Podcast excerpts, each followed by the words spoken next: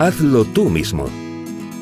Lo primero que debemos hacer es escoger el sitio donde queremos realizar nuestra barbacoa, medir bien y calcular las dimensiones de la misma y de los materiales que vamos a necesitar. Para ello mezclamos una parte de arena blanca, una parte de arena de río, dos partes de cemento blanco y cuatro partes de agua y amasaremos hasta conseguir una mezcla compacta y fácil de trabajar. Todo relacionado en No es Nada ten un 20% de fantasía. Non aceptamos queixas.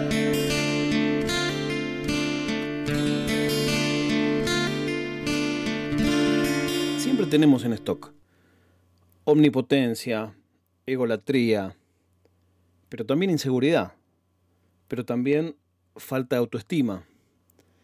Es difícil el balance y creo yo que son mejores amigos la fanfarronería y la inseguridad, la autosuficiencia y padecer soledad. Por eso, a veces tomo algunas tareas que no dan lugar a duda. O lo haces bien o no lo haces bien. No es subjetivo, es algo objetivo. Y para eso está el paraíso de los nerds. Todo el mundo nerd es cuantificable, es medible y es empíricamente demostrable si lo hiciste o no lo hiciste. Esta semana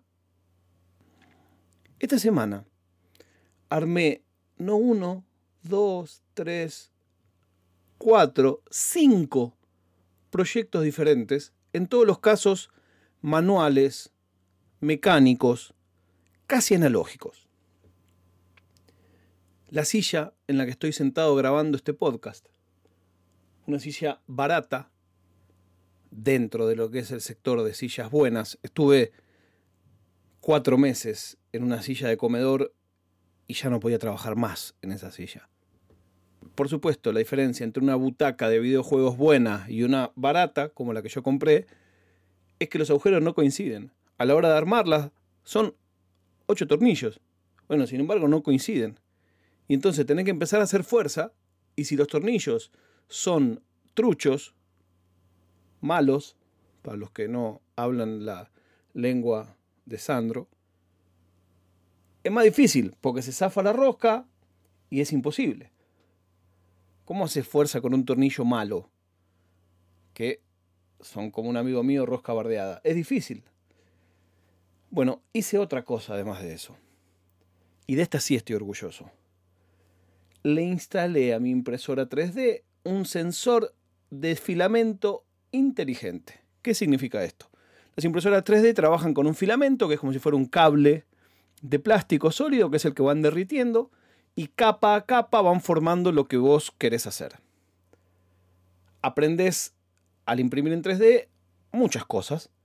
Aprendes cosas relacionadas con el calor y, y todo lo que es térmico. Aprendes cosas relacionadas básicamente con la física. Cuando querés hacer una pieza que en el centro es hueca, le tenés que poner soporte porque si no, no aguanta. Eh, empezás a aprender un montón de cosas. La relación entre las distintas temperaturas y las velocidades. Insisto con esto, no les quiero vender nada.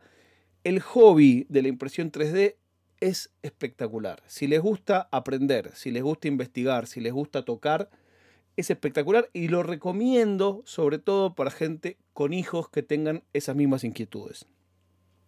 Bueno, el asunto es que es un error pensar que vos comprás la impresora 3D y listo, ya está. No. Parte del mundo de las impresiones 3D, sobre todo con las máquinas baratas, ¿no? Antes las máquinas eran carísimas, hoy hay máquinas a partir de los 200 dólares, si querés. Es que las tenés que ir mejorando. O sea, cuando vos ya querés ir mejorando tu calidad de impresión, le vas cambiando distintas cosas y es todo muy en plan mecano. Saco una cosa, pongo la otra, ajusto los ajustes y todo lo que le cambias es muy analógico. Independientemente de que todo es una cosa muy tecnológica y muy moderna y no sé qué, hay un componente mecánico que es importantísimo. Vos tenés que tensar unas correas, que es toda una cosa más de mecánico de auto que de programador. Digamos, hay mucha cosa de tornillo, de llave, de ajuste, de, de que no es un valor que le cambiás en un programa, no. Además de cambiarle valor en un programa, tenés que toquetear, tenés que fijarte a mano, sin ninguna medición. Los tornillos no es que tiene un índice del 1 al 10, no, tenés que dar y mirar y fijarte. Y todo eso lo vas aprendiendo con el tiempo, es inevitable. Bueno, entre medio de esto, lo que sucede es que si te quedas sin filamento por la mitad de una impresión, o si se traba el filamento, la pieza no sirve para nada. Estamos hablando que a veces hacer una pieza en 3D pueden ser 12, 15, 20, 30, 40 horas. Yo hice una de 43 horas. Entonces, claro, si te corta en la hora 40, te querés morir.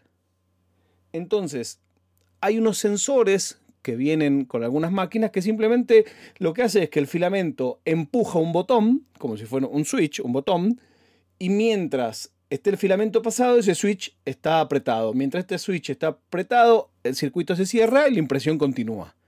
Digamos, el sensor lo único que hace es, está bajo cuando tiene filamento y está alto cuando no tiene filamento. Ahora, ¿qué pasa? Si el filamento se traba en el rollo, eso viene en una bobina, ese sensor sigue marcando OK. Y la impresora te imprime en vacío. Por eso, este otro sensor que yo compré se llama el sensor inteligente, porque se supone que por un lado se da cuenta si hay o no hay filamento, pero también por otro lado se da cuenta si ese filamento se mueve o no. Y lo que da el grito de Ipiranga es que no se esté moviendo ese filamento. Bueno, lo compré pensando que iba a ser una cosa como, wow, qué loco, qué moderno, qué interactivo, es una ruedita de un mouse. Funciona, pero no deja de ser una ruedita de mouse. El tema es que el software de las impresoras 3D, por eso han bajado de precio, hoy es de código abierto. Las impresoras en sí, muchas son clones de una que se llama Prusa, que es muy buena. Hay muchas de las baratas que copian a esa tal cual. Y en la placa corren un software libre. Es más, a la mía yo le cambié el motherboard también. O sea, es, es un toqueteo, es volver a los inicios de la computación cuando poníamos y sacábamos placa todo el santo día. Cada cosa que vos le agregás que sea electrónica, tenés que, por un lado, conectarla a la placa, pero claro, al haber tantos motherboards distintos, en todos casos es diferente el lugar en donde va. Tenés que ver exactamente qué modelo tenés y qué versión. En el caso mío, la edición 1.0, que es la que yo tengo, me enteré ahora, tuve que desarmar la máquina para enterarme de eso. Y la 1.1 difiere dónde están los pins, por ejemplo. Bueno, entonces, por un lado tenés que conectar eso, tenés que imprimirte con la misma impresora antes de, que deje de andar, imprimirte unas partes en las que vas a montar cada accesorio y después tenés que compilar el firmware. ¿Qué significa esto? Tenés que agarrar el programa que maneja esa impresora editarle las opciones que le tenés que habilitar, que no vienen habilitadas por defecto. No es que viene, detecta cualquier cosa y anda. No, tenés que a mano habilitar cada cosa, porque cuanto más cosas tenés corriendo, necesita más máquina, por así decirlo. En realidad es la plaquita, que la plaquita no vale nada, la plaquita vale 20 dólares. Bueno, nunca lo había hecho en mi vida. Y pedí ayuda y me fueron explicando. Y claro, siempre esto es una cosa muy de hobby no hay gente que esté al pedo solo para ayudarte a vos con ese tema. Y además es poco usual que alguien haya pasado exactamente por lo mismo que vos. Y bueno, tuve que aprender a editar ese firmware, a compilar ese firmware. No lo podía subir hasta que encontré en otro lado que en estas impresoras no se sube desde la computadora, sino únicamente la SD. Bueno, la cuestión que me llevó dos días pero me dio una alegría total. Me puso más contento que si hubiera hecho lo que hace mucha gente, que es contratar a alguien y que lo haga y ya.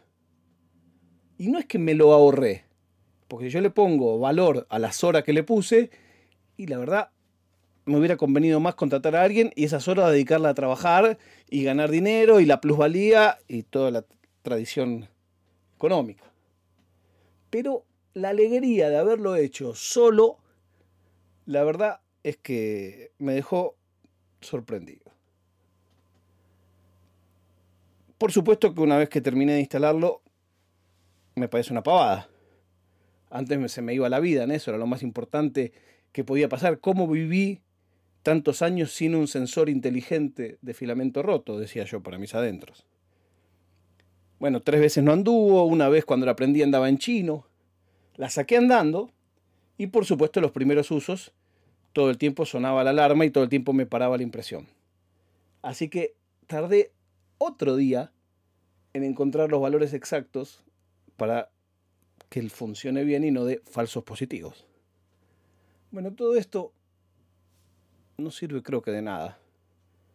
Pero el otro día hubo una semana que en vez de cinco capítulos hice cuatro y nadie dijo nada tampoco. Así que, si no vamos a andar poniendo en exquisitos, me pongo en exquisito yo.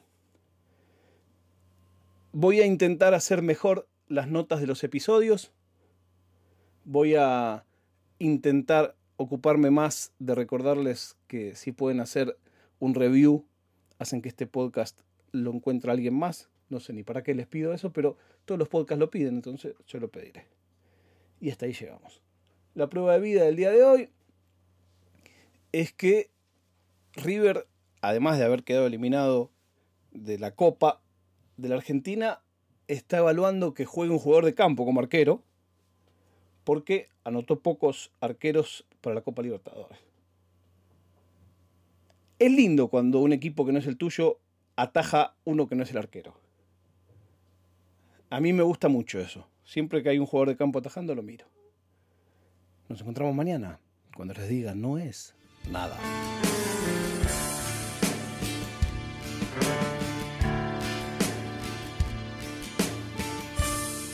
Oficina